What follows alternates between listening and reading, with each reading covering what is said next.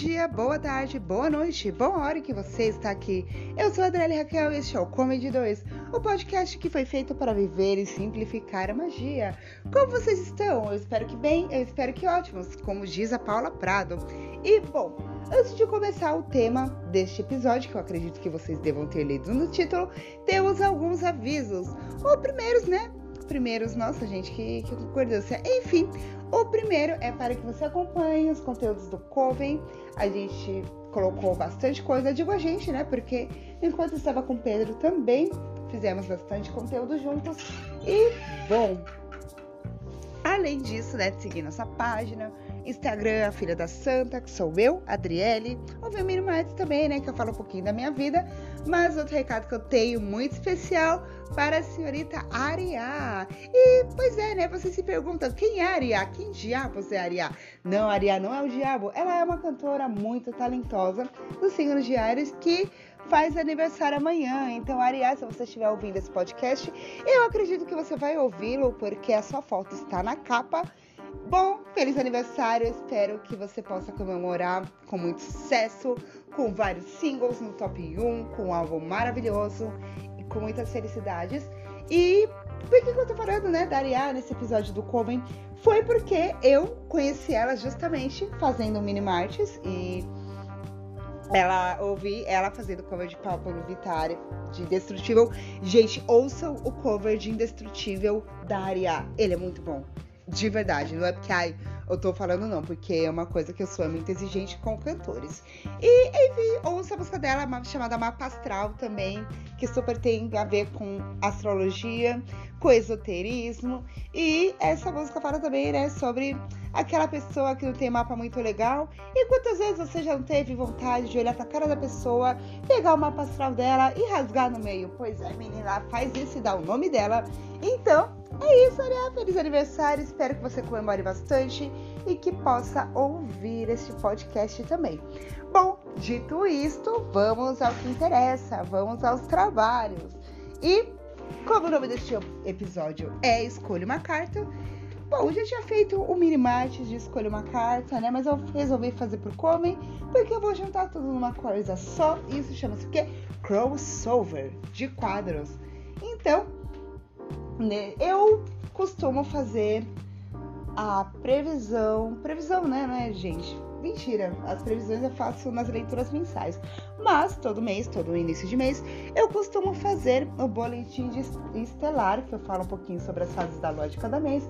Mas este ano eu resolvi mudar. Eu vou deixar o boletim estelar para a semana que vem. Sim, vamos ter de dois e duas semanas seguidas.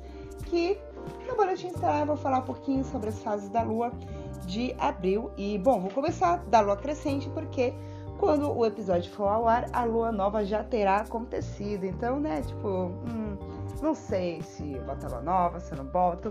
Até lá, até o dia do episódio, vocês vão saber. Bom, para quem não conhece, escolher uma carta é um quadro do Coven, onde você, obviamente, escolhe uma carta. Tá, Adriele, mas escolhe uma carta por quê? Pra quê? Como? De que maneira? E, e aí, qual que é a fita? Então, escolha uma carta, eu tiro uma carta de cada um dos meus baralhos. Eu tenho diversos decks, alguns oráculos, e a partir deles eu trago um, alguma mensagem, alguma orientação, um conselho, um alerta, uma reflexão de vida, um tapa na cara, às vezes sai um tapa na cara, mas tudo para o seu bem, o meu bem, o nosso meio e também, né, para que possamos seguir no, no caminho melhor, assim, porque de, de inimiga já basta a vida como um só. E agora sim, vamos às duas opções. Bom, vou deixar a foto das cartas no feedzinho bem bonitinho, como a capa alternativa deste episódio, mas de qualquer forma eu vou falar destas cartas. Primeiramente, devo dizer para você que escuta este podcast que o baralho que eu usei é o tarô mitológico. Para quem, né, para quem conhece um pouquinho de tarô, é, esse tarô é um dos mais legais, assim, ele é muito bacana, porque a premissa dele é sobre uh, os, as lendas e contos da mitologia grega. Então, em todas as cartas você vai ver referências a personagens, a deuses, a figuras mitológicas e a história desse baralho. E, bom, escolhi ele pessoalmente, porque minha intuição mandou assim. Eu falei, Adriele, tira esse baralho, pode tirar esse baralho. E agora sim vê as respostas. Escolheu a opção 1, temos a carta dos amantes. Em muitos baralhos ela é representada por um casal, por jovens se casando, mas neste baralho mitológico ela tem um significado bastante interessante. Se você puder jogar o nome da carta na internet lá, Os Amantes Tarot Mitológico, você vai encontrar um homem que está em frente a três mulheres e segurando uma maçã dourada. E, bom, para falar um pouquinho do significado da carta, tem que contar um pouquinho da história da mitologia. Pares, que é o homem que segura a maçã, um belo dia, ele era um príncipe, estava lá de boa, na casa dele, tcharará. E aí, Zeus, todo-poderoso do Olimpo, chegou. Vem aqui, Pares, tenho uma missão para você.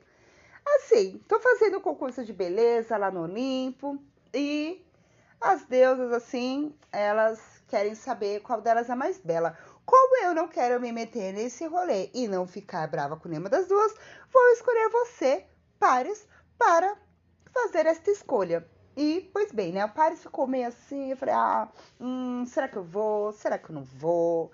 Será? Hum, não sei. Até que, o que, e, até que pessoas fizeram o que algumas costumam fazer na hora do desespero. Pessoas não, porque as pessoas fazem. E você acha que as deusas do Olimpo não subornam? É claro que elas subornaram Paris. Então, vamos lá, né?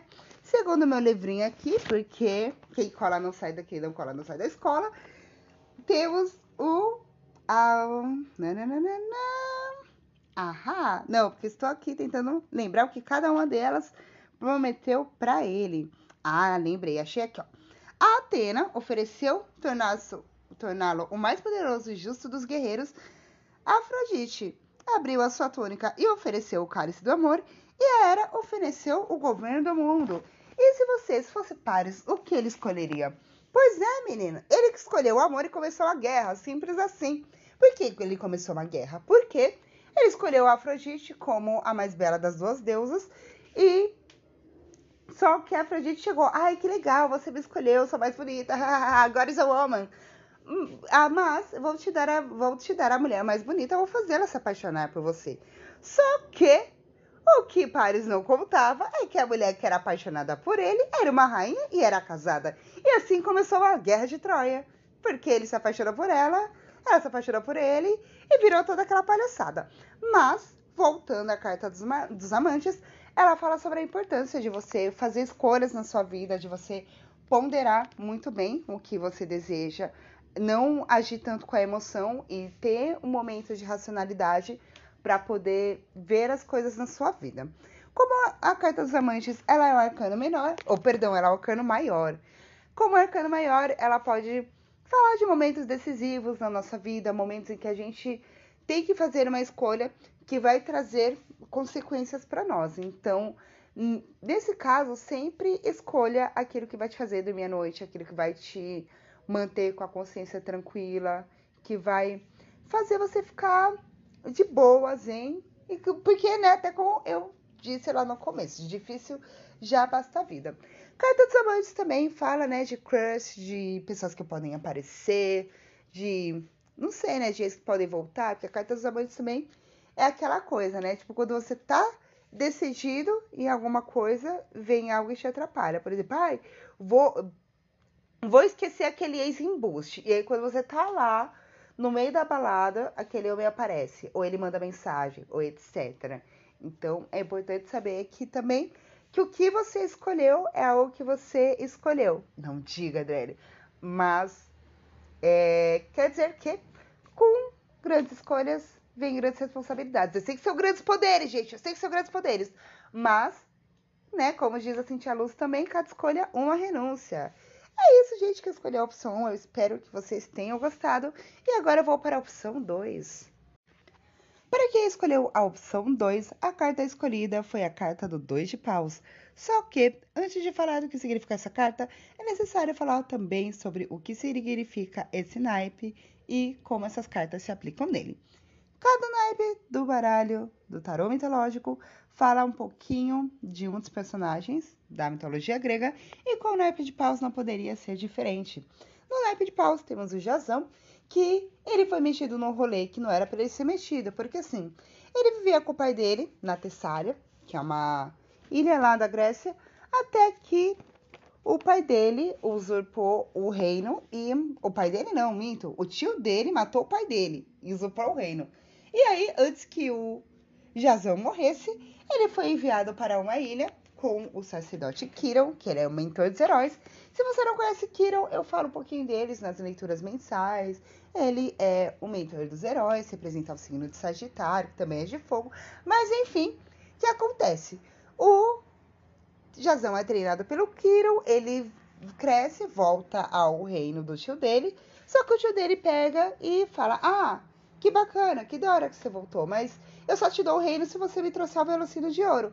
Aí vocês pegam, nossa, que raios é o velocino de ouro? O que, que é um velocino? Enfim, velocino, ele é um tipo de carneiro que ele é todo dourado. Não diga dele que ele é dourado. Mas, e ele tem altos poderes de cura e etc. E, por, outro, por outra razão, também é muito difícil de ser conquistado. Por isso que o Jazão pegou várias pessoas lá, vários parceiros dele, construiu um navio e fez toda a expedição.